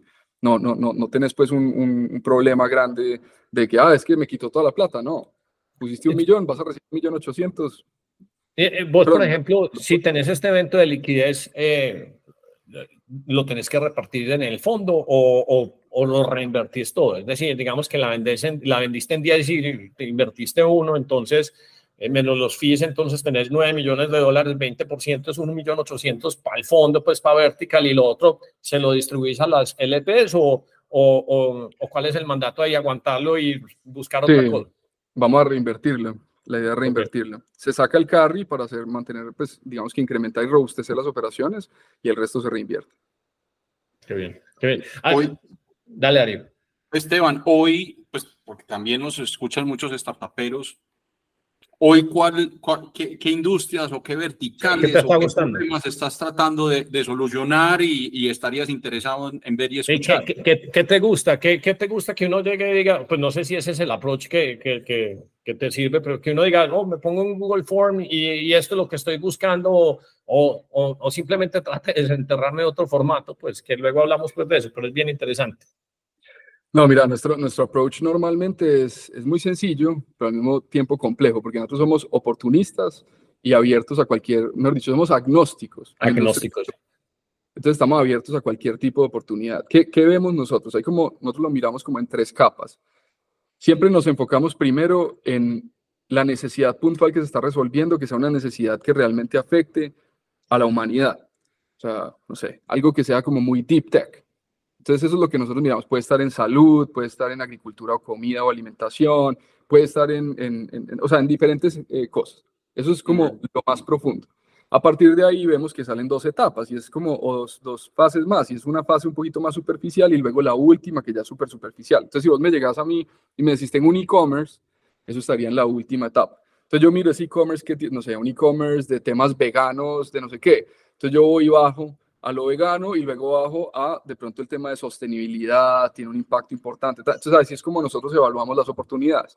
Entonces básicamente es, es eso, es alguien, cualquier persona que tenga una idea puede llegar a nosotros, nosotros somos súper juiciosos, entonces tienen que estar dispuestos a que esto, Vertical es un fondo que nace en Medellín, pero, pero actúa como uno de los fondos más grandes del mundo, del país más sofisticado que se les ocurra. Tenemos una vía de diligencia bastante fuerte, somos ágiles, pero pues nos podemos tardar tres semanas o más en tomar la decisión. Em, y básicamente lo que hacemos es realmente entrar a las entrañas, a entender, vean, qué está pasando y qué es lo que están resolviendo. Y luego, el filtro más importante es ¿usted qué le aporta a mi ecosistema? Ah, no le aporta nada, bacano, lo podemos seguir apoyando. De pronto puede haber una oportunidad donde yo se comparta a diferentes personas, donde yo administre la inversión, otros LPs, pero ya no, digamos que no es relevante para Vertical Partners eh, como inversión. Pero es lo mismo, nosotros creamos lazos, creamos puentes, a todos los emprendedores con los que hemos hablado mantenemos de cierta manera contacto y cuando necesitan algo incluso nos buscan. A mí me pasa, es muy charro porque nosotros nos hemos vuelto más relevantes para muchos emprendedores que sus propios inversionistas. O sea, a mí me preguntan, oye, viste, es que tengo una decisión de negocio grandísima, los inversionistas me están diciendo que mate esta unidad de negocio y me enfoque solo en esta, qué opinas? Yo digo como, bueno, pues que yo no te hablo hace un año, no tengo ni idea qué ha pasado, ¿cómo me estás preguntando eso? Y son, o sea, están dispuestos a entregarme la información y nos sentémonos, yo te cuento todo y me ayudas a tomar la decisión. Entonces, ese tipo de relaciones es lo que nosotros nos permite hoy abrir las puertas y decirle a todo el mundo, mándenos su, su, su, su, información. Nuevamente, yo no veo los decks, eso tengo que ser muy honesto. Para mí, un deck, ahí pueden poner lo que quieran, eso es como un Excel, eso aguanta todo. Eh, a mí lo que me importa es poder sacar un tiempo y sentarme a hablar con ellos y demás. Entonces, el primer filtro, normalmente el del deck y demás, lo hace mi equipo. Y ya si ellos ven que definitivamente tiene sentido para el ecosistema, ya nos sentamos y conversamos. Eh, oíste, Esteban, me parece muy bacano pues todo eso. Eh, vos, ¿Te quita mucho tiempo estar en juntas directivas de las startups que invertís o, o vos decís, o sos de esos fondos que dicen, no, no, yo no estoy en la junta directiva? O sea, ¿en cuántas de esas 30 y cacho de compañías eh, eh, eh, sos board member? Somos board member en, en siete, en siete compañías. Hemos rechazado varias. Nosotros digamos que intentamos siempre ser observers, al menos. y cuando nos invitan a la junta hemos tenido que rechazar un par por falta de tiempo, por falta de conocimiento, uno también tiene que ser transparente, o sea, yo le puedo ser como consultor y asesor y demás, si quiere, en el tiempo que quiera, pero no me puedo comprometer a estar ahí en su junta y hacerlo tomar decisiones que de pronto yo no estoy, pues, no estoy en la capacidad de, de acompañar. Entonces, nuevamente desde la transparencia, o sea, nosotros no nos sabemos todo. Eh, y preguntas así, pues, como externas. Entonces, se, habías dicho que se te fueron tres o cuatro startups que no invertiste. Como no invertiste en ellas, pues entonces ya sí puedes mencionar cuáles fueron las que dije, güey, ¿por qué no la casé? ¿Por qué no me senté? O simplemente no la entendí en ese momento. ¿Tenés dos o tres así que sean como ejemplos bacanos? Sí, bueno, a ver, una, una de ellas local, por ejemplo, eh, se llama Foodology. ¿Cómo? Foodology, no sé si la han visto, que tiene una cadena de cocinas ocultas, tiene varios restaurantes a través de... Son los de Muy. Ay, ahora no sé, no sé. Es como, que, es, como Cloud Kitchen o qué? Son los de Muy, sí, sí, yo sé, los conozco muy bien. Ellos tienen, ellos tienen diferentes, eh, a través de plataformas digitales venden sus, sus, productos y tienen restaurante mexicano, de desayunos, de, o sea, un montón de marcas que todas operan desde cocinas ocultas. No tienen, eh, no sé si ya la tengan pues, pero no tenían eh, un restaurante físico. Em, y ellos, yo estuve en la etapa, pues, o sea, empezando, empezando. Y por falta de agilidad, eh, nos demoramos y nos quedamos por fuera. Esa fue una, pues, donde me duele. Yo, eh, esa la perdimos. y ha habido otras, esas sí no las quiero mencionar porque no, pues, digamos que veíamos que tenían un potencial muy grande, pero no sé, había algo que no nos cuadraba. Y no había química, pues, que también mucho, muchas veces se trata de la química y listo, pues, es que uno tiene que obligar, pues, y sobre todo cuando uno tiene la responsabilidad de capital, eh, es mejor llegar y decir, no, no, yo, yo, yo por ejemplo, pues que me gusta invertir en varias cosas. Yo, por ejemplo, soy, me ofrecen una compañía en China, una acción en China. Y yo, no, no, ahorita escribía en el chat y yo, yo mi plata, si no es en vehículos y cosas gringas, no me interesa, porque es un trauma a sufrir. No, pero es que mira, que es que el precio, no, no, no. Uno tiene que hacer lo que uno se sienta cómodo, lo que se sienta Así es. además te, te, postergan el sufrimiento, porque después te llega, mira cómo va bien y vos no invertiste. Y es como, sí, hermano, ya, o sea, Sí, no, no, pues eso no importa. Uno tiene que concentrar en lo que uno es bueno y la habilidad que uno tiene. O sea, los pescados, nada, pues no escalan árboles, pues que es una cosa muy estúpida, pero uno, pero uno tiene que saber cuál es la cancha de uno, porque cuando uno empieza a abrir mucho, entonces empieza a deteriorar el alfa, pues que, que yo llamo. Y eh, em, creo que se me está, me estoy despalomando aquí porque tenía otra pregunta, pues también como de, de carácter, pues como, como, como interesante. Así, ah, vos, de, de los top VCs, ¿cuáles son los tres VCs pues que vos digas, hombre, eh, Andresen, Horowitz, o cuáles son como los tres que decís, estos manes siempre le pegan sus modelos mentales, su tesis es chévere, pueden ser locales también, pueden ser internacionales, pero cuáles son los como, cuando tengo no dudas existenciales, pero sí como Hombre, ¿a quién puedo emular o simplemente, digamos que update mi, mi, mi, AI interno para llegar a decir, me, gusta, me gustan los matches que hacen? Porque una de las cosas que son muy curiosas es que este mundo de VCs, eh, sobre todo los americanos, todos son como muy, como muy, como un perfil de muy, de muy rockstar. Y los gringos, de alguna forma, les vale culo y medio llegar y decir, es que yo hice esto, es que yo invertí. Y siempre le cuentan a uno cuando ganó. Entonces, por ejemplo, a mí me gusta mucho Chamat Palija Patilla, pero puta huevón me dejó, no me dejó embarcado porque finalmente que, que invierte es uno, pero pues hizo 10 SPACs y 9 se fueron al, al, sanitario, pues. Entonces, no, es que yo hice Facebook y salí con yo no sé cuántos billones de dólares. Y marica, pero cuénteme también las cagadas, pues. Entonces, despistan mucho. Entonces, vos que sos un tipo como más más neutral, más de aguas calmas, ¿cuáles son los que te gustan a vos? Estoy preguntándole pues para un amigo. no, y además que justo respondiste, como me diste parte de la respuesta que te iba a dar, y era que básicamente eh, uno tiene que aprender desde lo bueno, ¿no? Porque es que todos esconden lo malo. Eh, dicen, no, es que esto es, lo que esto es lo que mostramos y es lo bueno. Es muy difícil encontrar como esa filigrana de las cuales malitas y ahí es donde uno realmente aprende. Entonces yo, te iba a decir, era precisamente eso, yo me enfoco en, en, fondos que la han cagado. O sea, por ejemplo, Sequoia con esta reestructuración que hizo hace poco, me pareció súper interesante. No, y Sequoia, tiene, Sequoia tiene un pecado, pues, y es que invirtió en FTX, pues, ¿cómo son los tigres invierten en FTX? Exacto. Entonces uno, uno ahí dice, eh, puta, interesante. Entonces uno aprende ahí, Andreessen también, uno le aprende diferentes cosas, incluso SoftBank. Uno dice, puta, si uno, y, y, y te lo digo, por ejemplo, SoftBank, el caso mío es que al final acá yo soy en este momento la cabeza, obviamente tengo gente detrás y, un padrino grande también en la familia que es, es el que me ha hecho pues crecer y me dio las alas, pero al mismo tiempo soy yo como el que estoy intentando filtrar y decidiendo y uno dice, uno, uno se puede enamorar del éxito, ¿cierto? Y se puede emborrachar y uno dice, es que vamos muy bien.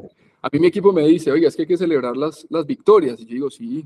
Y, y eso es una cosa que estoy trabajando, que uno dice, tenemos que celebrar un poquito más, pero al mismo tiempo yo cuido. No, no, pero, sí, pero, a tu equipo le doy la razón y te voy a explicar por qué. Yo, por ejemplo, llegaba y le cerraba al, al jefe que trabajaba y le decía, Marica, acabo de cerrar 20 millones de dólares. Y yo, Marica, siendo colombiano, y yo, no me va a llamar, me va a felicitar, me va a decir, venga, devuelvas en primera clase. Me escribía thank you, huevón, pero ni siquiera completo, sino T, Y, huevón. Yo, el man, qué man tan parco, huevón. Aquí van 20 millones de dólares y con una, o sea, no, sí hay que celebrarlo porque, porque es que eh, no, no, no, es, no es por el éxtasis de la celebración, sino porque el recuerdo de la celebración es el que te permite cargarte en los tiempos difíciles. Darío, ¿cuánto llevábamos nosotros pelados en, en, en estos fondos de cripto? Llevamos dos años luego paliados. Ahorita estamos sobre celebrados. Pues que no, sé, no es sobre celebración.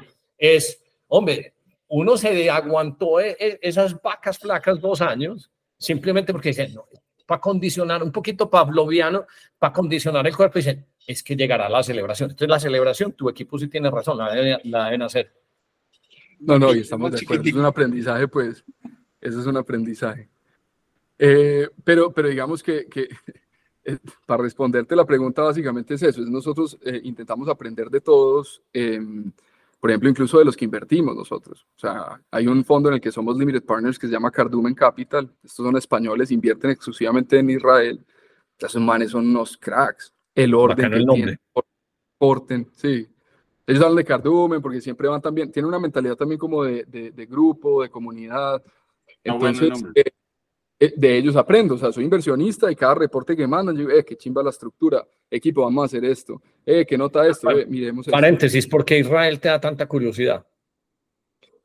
Israel, hermano, pues, es un país que, que visito y me encanta.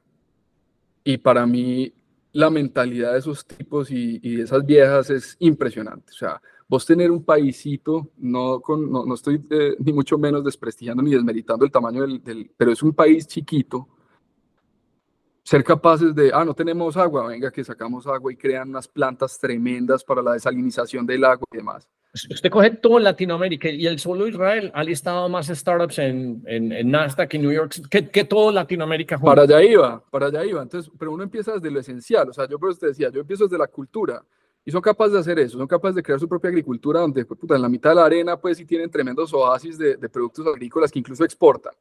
Y ya luego el tema de que es que tienen la necesidad urgente de que si crean un, o desarrollan una tecnología, su mercado se les queda pequeñito o se les agota en cuestión de meses. O sea, si es tan buena la tecnología, en cuestión de meses ya no tienen más crecimiento en su país y les toca exportarlo. Y eso lo que les permite a ellos es una flexibilidad, una adaptabilidad muy interesante que normalmente países más grandes no tienen. O sea, lo que hablábamos ahora. Entonces, un colombiano que dice, uh, arranqué en Medellín, ¿cuál es su instinto natural? Me voy para Bogotá. Después de Bogotá, que entonces de pronto Cali, Barranquilla. No, no, estos manes no piensan de que, ah, es que estoy en, Tel Aviv y me voy para Haifa o me voy para. No, no. Estos manes dicen, estoy en Tel Aviv y es que Tel Aviv ya me comí el 80% de Israel. Podré el próximo mes crecer en otras ciudades, pero ya el resto es o me voy para el Medio Oriente, o me voy para Europa, o me voy para Estados Unidos. Y eso hace que esta gente tenga una mentalidad muy, muy global desde, desde que arranca la ideación de su proyecto. Entonces eso me parece súper interesante. Y han sido capaces de tener una tecnología brutal. O sea, han, desarrollado cosas que uno no ve nunca, pues, en otros lados. Entonces, ese, por eso me llama tanto la atención. Eh, eh, yo voy terminando con esta pregunta, ya el Gordo y Darío eh, cierran. Lo que pasa es que a mí me fascina apoyar tigres. yo siempre he dicho que, que si uno, se si, uno, si uno fuese a pensar en Medellín y potencializarlo como un podcast que hicimos donde decíamos, ¿cómo hacemos para que Medellín pase de 45 billones a 450 billones de Producto Interno Bruto? Que básicamente es decir, yo me creo Singapur. Yo digo que lo que uno tiene que hacer es reconocer sus fortalezas a mí me parece un camello. Yo he tenido compañía de programadores, a mí me parece que talento de programación no hay, sencillamente porque no hay poder matemático por detrás. Si nosotros fuéramos buenos programadores, en Colombia hace tiempo hubiéramos tenido reactores nucleares. Entonces, si uno no es bueno en matemáticas, entonces uno no echa, no echa código, pero somos buenísimos en contenido. Entonces digo, ¿cómo nos concentramos en contenido en moda? Usted abre Spotify, toda la música sale de acá. Vos, desde ese punto de vista, ¿cuál es tu, tu, tu, tu lente o qué ¿qué conclusiones has sacado? Es decir, así sean de esas conclusiones que van a decir, eh, Crespo Marica, aquí sí hay desarrolladores, me voy, yo sé que hay desarrolladores, es que lo que importa es cuánto, de qué tamaño es el repositorio de GitHub en Medellín y cuántas startups. No, es que Ruta N, la incubadora es una putería, qué ideas tan magníficas. Así, ah, dígame cuál es el market cap de las empresas que han salido ahí. Y todo el mundo ahí sí son grillos, y no se oye nada. Entonces la gente se echa un montón de pajazos mentales porque es que creen que son esas cosas las que funcionan. Y a mí me gusta ir más a la profundidad porque finalmente yo llego y digo, ah, usted me dice que esa, esa idea es muy buena. ¿Usted dónde es que está poniendo la plata suya? A mí me gusta ir donde uno pone la plata, uno vota con el bolsillo. Entonces, desde ese punto de vista, ¿cómo es el ecosistema? ¿Qué se puede mejorar? ¿Y, y, y Medellín es Silicon Valley o no es Silicon Valley? Medellín no es Silicon Valley aún, pues, o sea, de pronto en algún momento. De momento estamos muy lejos. Ve, yo, yo veo una cosa muy, muy importante y es que Medellín es una ciudad que tiene una capacidad industrial muy potente. Y el éxito de Medellín ha sido eso, ha sido la industria. Que le hemos analizado en varios episodios donde hicimos un nombre, por qué salieron tantas industrias desde Medellín y entonces porque tenía una capacidad eléctrica generada por todas las quebradas y teníamos un montón de artesanos cuasi orfebres que eran los que sabían, pues, que su abuelo muy berraco, porque sin hablar alemán, inglés, como, ¿qué era lo que estaba haciendo en ¿qué, 1960, 50, comprando máquinas en qué parte del mundo? ¿Y con qué conexiones? Y no había internet. Eso es ser muy metelón. Así es, así es. Entonces yo creo que acá hay dos caminos muy importantes para los emprendedores y para los jóvenes. Y es que lo primero es transformar todas, transformar todas estas industrias, porque es que todas necesitan tecnología para mantenerse relevantes y no volverse legacy, pues como, como suele pasar. Em, y, digamos que ahí hay una oportunidad muy grande en desarrollos de tecnología, en startups que están ideadas para ser adquiridas por corporativos. Eso es parte del ecosistema natural y eso pasa siempre. Y hay otra oportunidad grande y es que al final muchos de estos emprendedores que tienen tecnologías disruptivas no solamente van a potenciar esa industria, sino que van a crear el segundo tejido empresarial, ¿no? Que es algo que ya estamos viendo. Entonces, hay un tejido empresarial muy grande, muy estructurado, muy potente, reconocido a nivel mundial, con muy buena reputación que necesita un apoyo para mantenerse ahí, ¿cierto? Y ese apoyo tiene que venir de nuevas tecnologías, de nuevos emprendedores, gente con una mentalidad diferente. Y luego viene otro segundo tejido empresarial, que es un, un, tejido empresarial más liviano, más tecnológico, que puede tener outsourcing en cualquier parte del mundo, pero que tiene un impacto igual de importante al que tienen estas industrias. Entonces eso es lo primero que uno puede ver en, en Medellín eh, puntualmente, pero se replica pues en muchas partes de Latinoamérica. Y luego lo otro es, vos decías ahora algo que es muy cierto, y es que no, es que está llena de desarrolladores, no, no, o sea, hay una escasez de talento impresionante. Entonces, ¿qué pasa? Que es que ya no estamos viendo tantos psicólogos, no sé, me estoy inventando las estadísticas, pues, y puedo estar más equivocado que un berraco, pero me voy a inventar algo. No vemos tantos psicólogos, tantos ingenieros, etc. No, ahora todo el mundo quiere ser desarrollador. ¿Y qué pasa? Esta es una lectura que, y además lo he dicho ya en par charlas que hemos tenido por ahí, paneles donde hemos conversado, y es que entonces las universidades dicen, ah, puta, hay que, hay que ofrecer desarrollo. Entonces meten pensums y entonces todo el mundo es, vamos a ser desarrolladores, ¿cierto? O vamos a crear computer scientists y demás. Y estos pelados, como son paisas, etcétera, dicen, no, es que yo quiero salir a emprender. Entonces salen sabiendo codificar, sabiendo desarrollar, pero no tienen ni puta idea cómo administrar un negocio.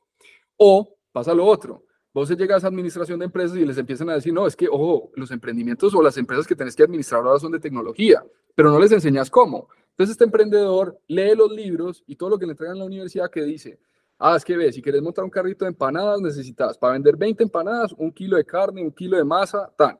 Para vender 40 empanadas, 2 kilos de carne, 2 kilos de masa, tan. Pero es que en una tecnología, vos para vender 10, 20, 100 empanadas, necesitas, es cada vez menos porque vas cortando los recursos. hay un montón de peajes, un montón de... Pero entonces no, la gente no tiene ni idea. Entonces se dimensiona y dice, ay, puta, estoy vendiendo ya 100 empanadas, contrato 50 personas. Me puta, me comí al mes, ay, no tengo caja para pagarle a estos mm. manos. Entonces, no les educamos. Entonces, las universidades creen que es que la moda es tecnología. Entonces, ah, no, vayan y monten emprendimiento y esta es la nueva moda y todos los manes que salen de la universidad, yo quiero emprender porque ya emprender es bacano.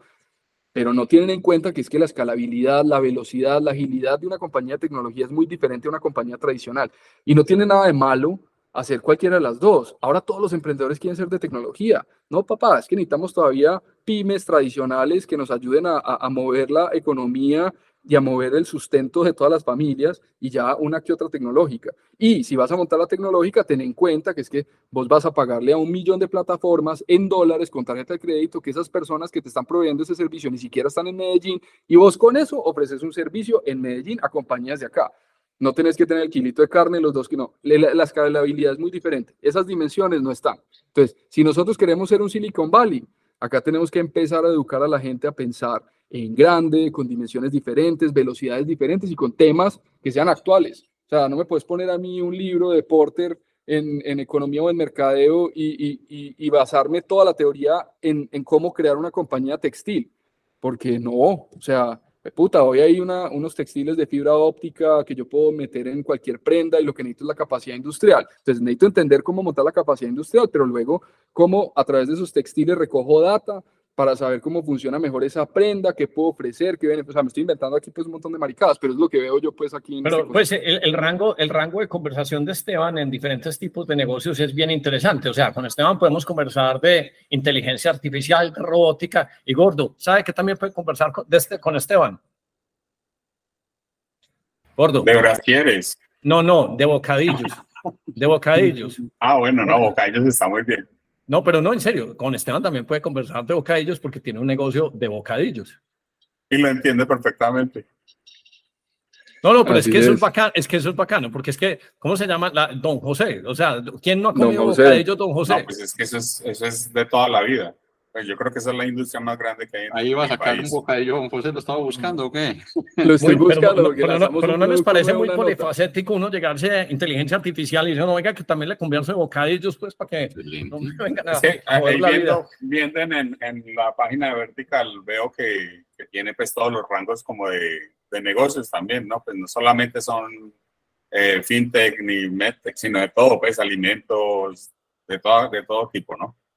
Es que normalmente es. lo que hace un venture fund y lo que él explicaba, pues si tiene alguna forma de atarlo al corporativo, pues es que cuando tenés una empresa grande como, como Leonisa, pues una de las soluciones puede ser como el comedor de Leonisa se puede optimizar para que la gente que está ahí pueda tener algún tipo de alimentación. O sea, es que las posibilidades son casi que infinitas, pues si uno, si uno, si uno simplemente mide las horas y analiza los actores y los equipos, entonces hay un, un sinnúmero pues de, de startups donde se le puede hacer match. Oíste, Esteban, el, el mecanismo, si, si nosotros llegamos no sé si esto es si vos quieres, si nosotros llegamos y te hacemos un formcito, hombre, yo quiero contactar a Esteban, o, o el form es simplemente pasame el link y que me contacten a través de la página. ¿Cuál es el esquema de contacto con vos? ¿O vos redes sociales, LinkedIn? O sea, ¿cuál es tu mecanismo pues para que la gente que se oiga este podcast y dice, oiga, yo tengo una startup chévere que yo creo que le podía solucionar a él, como él dice, el corporativo, alias Leonisa,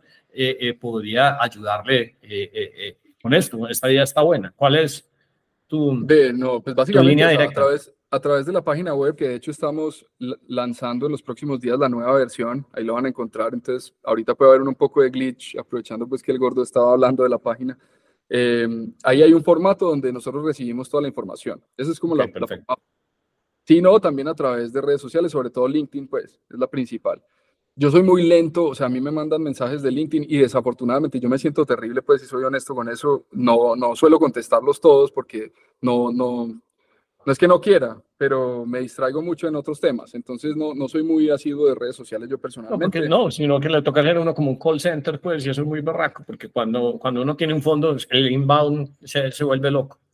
Sí, exacto. Entonces, entonces, con gusto me pueden enviar un mensaje directamente por LinkedIn, pues, eh, pero sabiendo pues que me demoro. La forma más fácil y eficiente es que lo manden a través del, formato o si quieren les doy eh, mi correo. No sé si, si quieres que te lo diga aquí mi correo. No, te, te, cogen a quemar ropa. digamos que utilicen el vehículo porque si no te spamean, pues si uno hay veces pues necesita el correo para atender cosas, pues...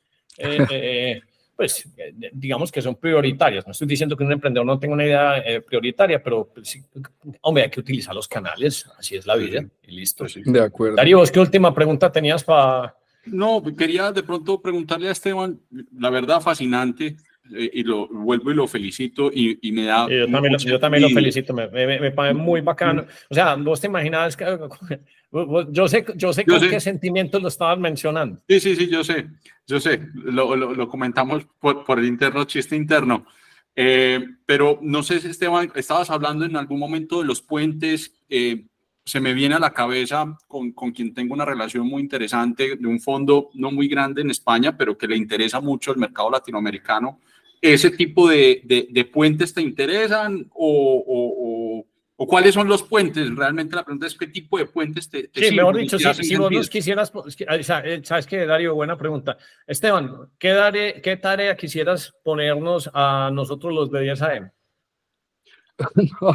No, no, como que tarea. No, no, ve. No, no, no, porque es que nosotros tenemos buen canal de distribución. Y, y, nosotros sí pensamos en ecosistema. O sea, no, yo, yo hablo por Hernán también. Sí, sí, cuando, vea, estoy buscando esto.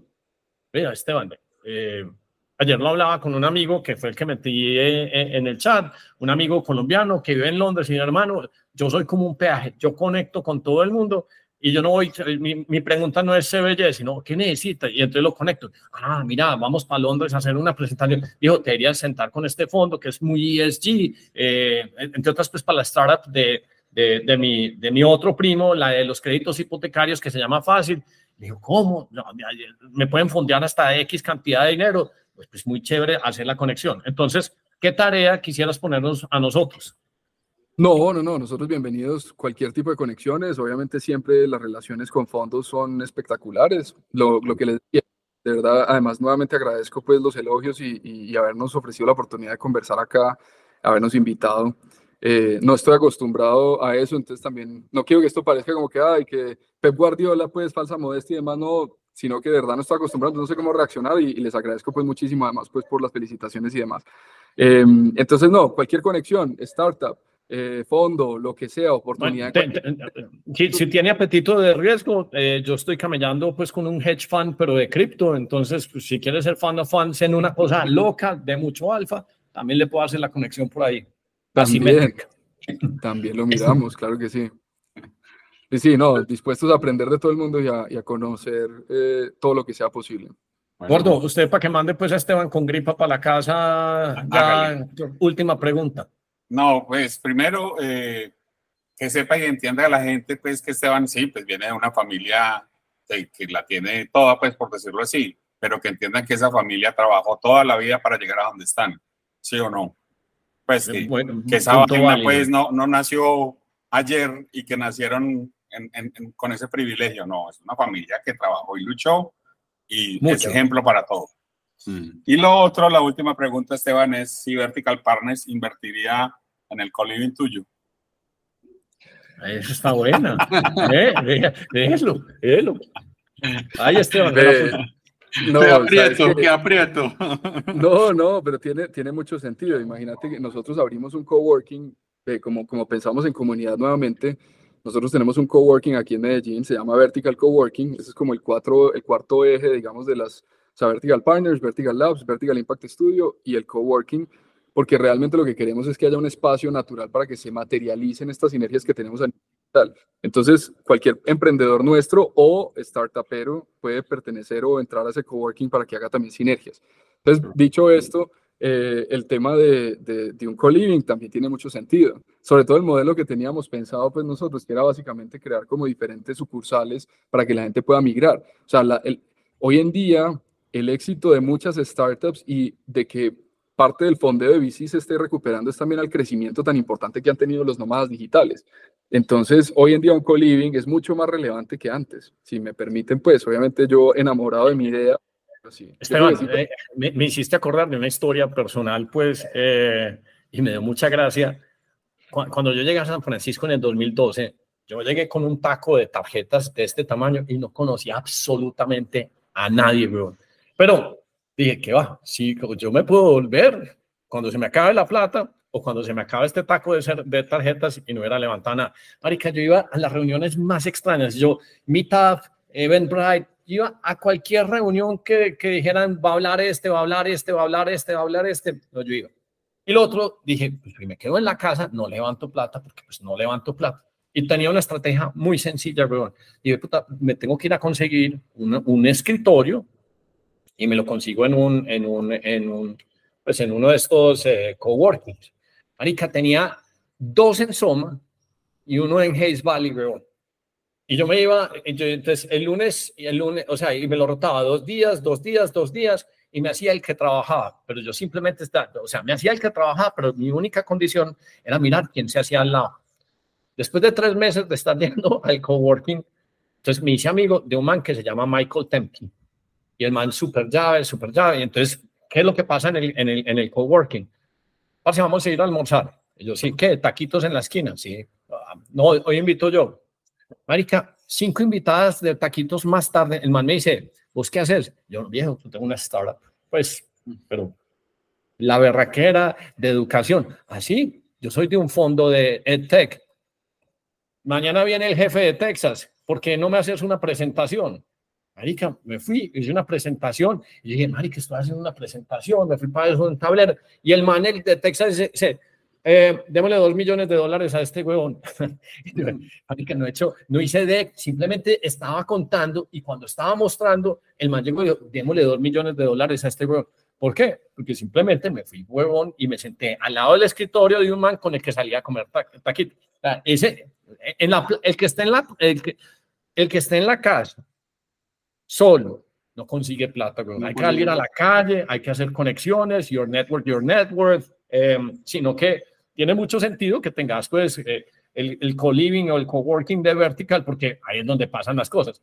Yo, por ejemplo, eh, usted quiere que le llene, eh, usted no sé si la alquila, pero usted quiere que se lo llene. Se lo lleno ya con esto que voy a decir. Eh, este mantiene 20 escritorios, ¿quieren levantar plata? Hay quien un escritorio allá y van a ver a Esteban pasar una vez al mes, dos veces al mes. Eventualmente la cara se vuelve familiar, familiar y van a decir, oíste un Esteban, ¿será que te puedo echar el pitch de mi startup, cualquier cosa? Pues eso es, hay veces las estrategias, todo el mundo cree que son sofisticadas, pero es tan sencilla como salir a comer un taquito con alguien pues en, un, en uno de esos escritorios. ¿A dónde está la y ya me ha pasado. A dónde está la miel, allá caen las moscas.